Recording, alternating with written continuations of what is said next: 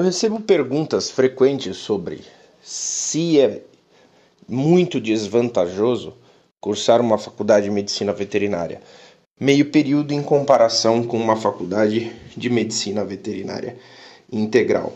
As pessoas esperam uma resposta simples, imaginando que, bom, se a pessoa tem uma faculdade integral, tem um maior volume de informações, isso então sempre será bem melhor do que uma que faz meio período, porque o volume de informações seria menor.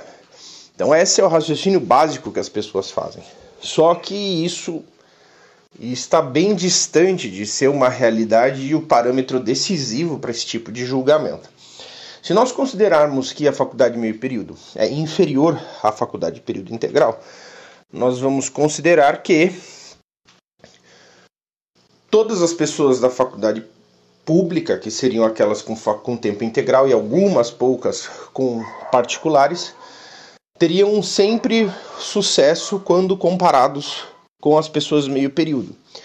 E a gente vai ver que não é uma realidade. Nós temos pessoas que cursaram faculdade em meio período que são bem-sucedidas, que conseguiram um bom posicionamento de mercado, que são pessoas extremamente competentes. Então, a questão principal não é só o período, porque muitas dessas faculdades, se você comparar a carga curricular, os ajustes curriculares, eles acabam estando próximos entre si na carga horária final. O que, que vai diferir? Então vamos falar de pontos de contraste entre esses dois tipos de estrutura. Muitas vezes a carga horária por disciplina realmente é diferente. Então, às vezes você vai ver uma disciplina de 60 horas na instituição que é meio período e você vai ver a mesma disciplina, 120, 200 horas na outra instituição. Isso interfere realmente no volume de informação que é debatido dentro de sala de aula. No entanto, há de se considerar que ter mais horas de aula seguindo uma estrutura passiva, que é algo que eu discuto em podcasts anteriores, não significa um aprendizado concreto e não significa que você se aprimora de forma correta. Porque o aprendizado passivo, ele é aquisição de informação daquilo que é passado dentro da sala de aula, certo? Então, ter mais tempo dentro de sala de aula, seguindo um aprendizado passivo, não significa que isso vai dar certo. Não significa que isso funciona. É só você recordar quando você está em sala de aula. Se você estiver em sala de aula por muitas horas, você percebe que chega um momento que você não assimila mais nada. Você está de corpo presente, você vai precisar depois, em outro momento, estudar, porque você já não consegue mais acompanhar o raciocínio, porque você entra em exaustão. E você entra em exaustão mais fácil, porque não é de hábito estudar antes de entrar na sala de aula. Então, vai ser uma informação que você está tendo contato pela primeira vez na sua vida. Então, a velocidade com que você entra em exaustão é muito mais rápida se você já tivesse um contato prévio com a informação. Por isso, a necessidade de estudar anteriormente. Então, esse é um ponto, de fato, né? a carga horária por disciplina. Outra questão que pode ser associada também de diferença é volume de disciplinas. Então, por exemplo, no meu curso de graduação eu tive disciplinas como etologia, biofísica, biologia celular, histologia, todas separadas. Algo que você começa a perceber que no tempo atual está desaparecendo. Disciplinas como biofísica estão desaparecendo de currículos e outras disciplinas que são da, da, da grade básica, né, da estrutura curricular básica, elas estão sendo fundidas né, e criando uma disciplina só, com três disciplinas que eram separadas anteriormente, com uma carga horária que chega a um terço, um quarto, um quinto do que seria na instituição de tempo integral. Tá? Então, essa é uma outra diferença. Uma outra coisa que a gente tem que discutir, que é um mito muito grande, é pensar que instituição que tem curso integral é a instituição que você cursa integralmente a graduação, então que você faria oito horas de aula por dia. Isso não é assim. E os lugares que eram dessa forma, com um volume de oito horas aula diária, eles estão reconstruindo as estruturas para que você tenha flexibilidade. Então hoje, por exemplo, eu teria 8 horas de aula, mas amanhã eu tenho só no período da manhã, no outro dia só no período da tarde. Ou eu divido duas horas na manhã, três horas na tarde, vai fazendo essa organização.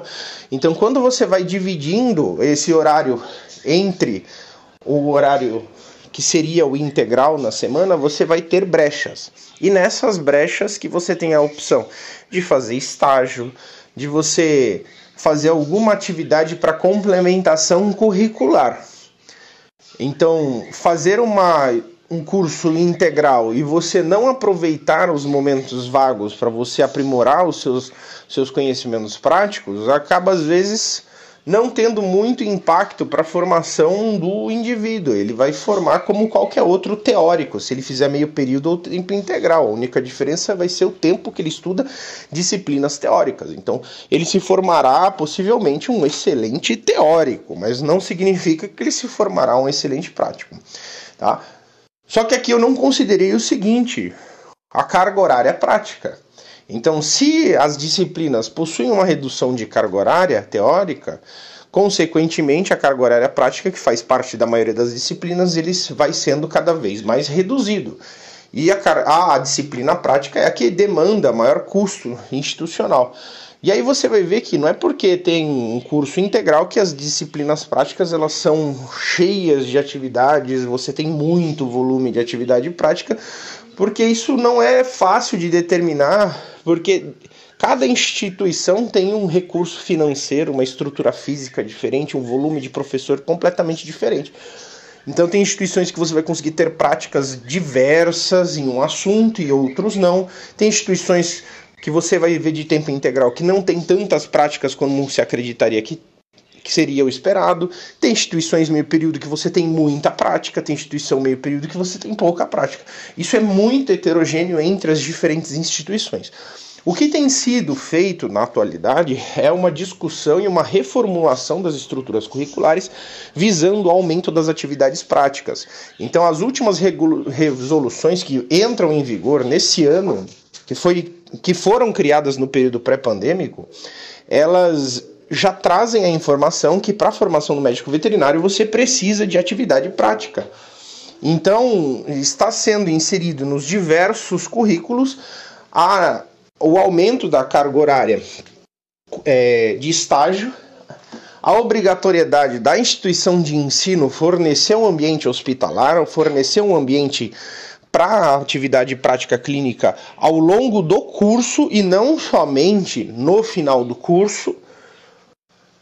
E isso tudo vai começar a ser mudado e vai ser cada vez pressionado para mudar essa estrutura daqui para frente. Por que isso? Porque é a discussão que nós estávamos fazendo em podcasts anteriores sobre a pessoa nota 10.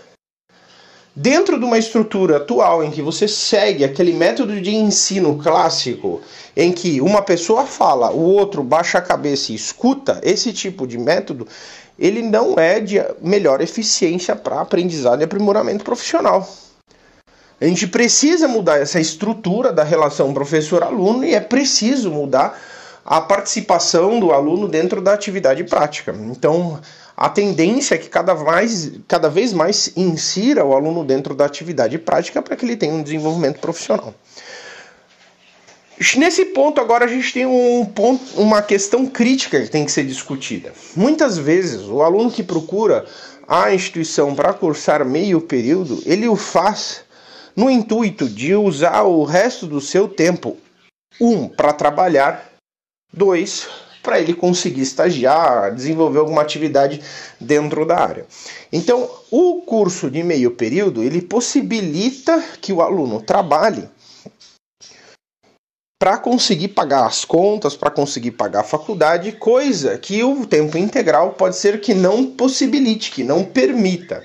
Embora se você cursar tempo integral e você tem dificuldade de se manter, existem ferramentas para tentar auxiliar na sua manutenção.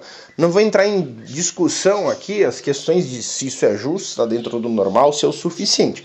Mas existem fomentos para tentar se sustentar. Então, nessas instituições integrais é comum, por exemplo, os bandejões, né, com almoços, almoço, jantar, café da manhã, às vezes em valores acessíveis, coisa que jamais você vai conseguir se você tem de pagar o seu almoço em um restaurante em algum lugar na cidade. Na cidade de São Paulo, por exemplo, gastar 20 reais em um almoço é um luxo. Ah, então nesses restaurantes universitários você vai gastar R$ 1,50, R$ 2,00, R$ reais em torno disso. Começa a ficar mais viável também se manter durante o mês porque você tem um custo mais baixo. Então, quando essa pessoa faz esse curso meio período e ela precisa pagar as contas, ela precisa trabalhar, você vai ver que é comum a pessoa fazer o seguinte: vou trabalhar muito, vou levando o curso quando eu chegar no final, eu tenho uma reserva financeira para quando acabar esse curso eu peço a demissão e aí eu vou fazer um estágio curricular. Ou seja, se a pessoa não teve atividade prática durante a graduação, se a pessoa não tem vivência na área, a pessoa vai começar a ter contato do que é a realidade de medicina veterinária somente quando ela chega no quinto ano.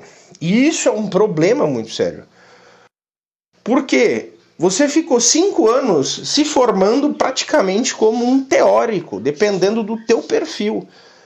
Porque existem casos até que o aluno ele deixa de ir na prática porque não gosta de fazer atividade prática, ele falta naquela aula e ele pode ser aprovado porque ele passa em um sistema avaliativo clássico, que é aquele sistema que você decora conceito, senta, preenche um papelzinho com um conceito e você é aprovado.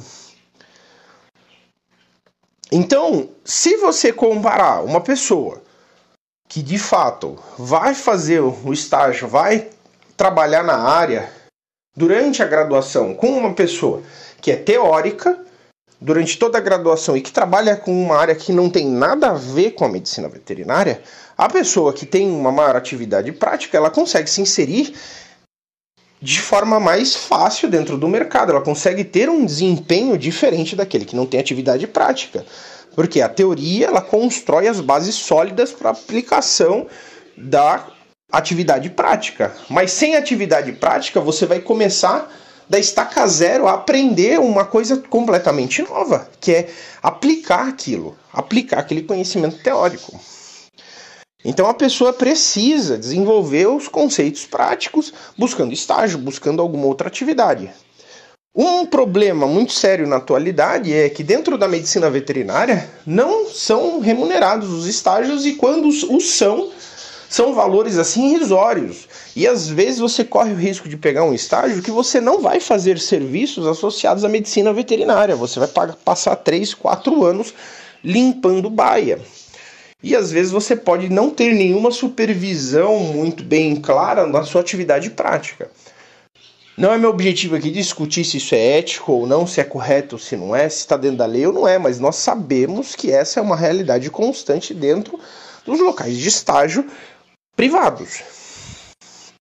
Ok?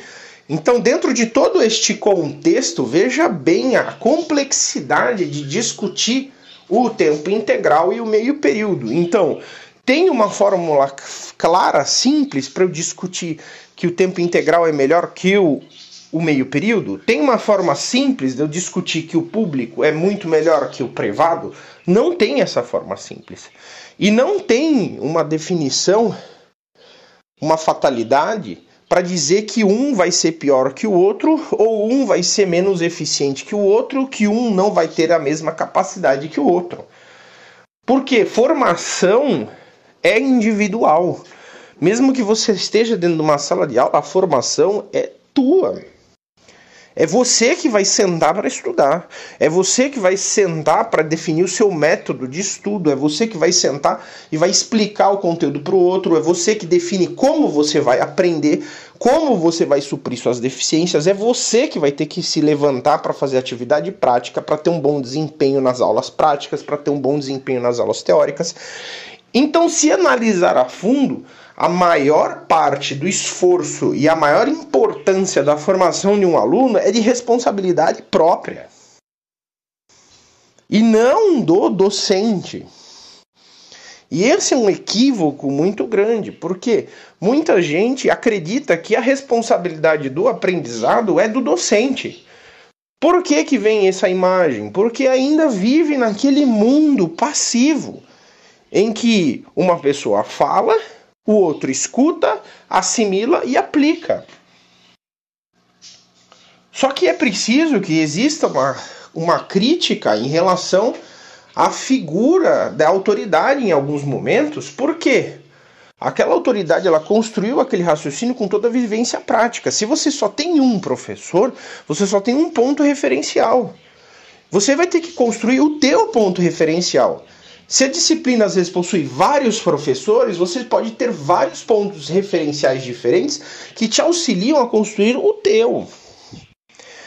Então vocês vão ver que quando tem múltiplos professores existe divergência de opiniões, que é ótimo pontos de vista completamente diferentes, que é excelente, porque você vai ter que construir o teu. E o teu pode divergir. E o teu ponto de vista pode chegar num ponto que você fale assim: "Poxa, mas isso que me foi passado eu acho que não é a melhor o melhor método de aplicação. Eu vou seguir este caminho por causa disso, disso, disso. E você começa a construir uma base racional para a aplicação da medicina veterinária e você avança um nível. Então, como é que a gente pode consolidar essas informações de forma positiva no entendimento se você está no caminho certo ou não? Bom, primeiro, o que você faz dentro da sala de aula? Segundo, ponto mais importante, o que você faz fora dela, que é o principal. Como você estuda, o que você estuda, o que você busca de informação complementar, o que você faz de atividade prática. E aí você vai conseguir ter uma definição se você de fato está tendo um bom desempenho. Então, aqui o critério principal não é se o fulano é integral ou se o fulano é meio período. A questão principal é o que você faz no seu tempo ocupado e o que você faz do seu tempo livre. Esse é o ponto. Isso que tem que ser considerado. Para conteúdo sobre a sua formação, acesse o nosso podcast Formando-se Acesse a minha rede social no Instagram, ASCalef. Mande sua pergunta, mande a sua sugestão de tema. E até logo, pessoal.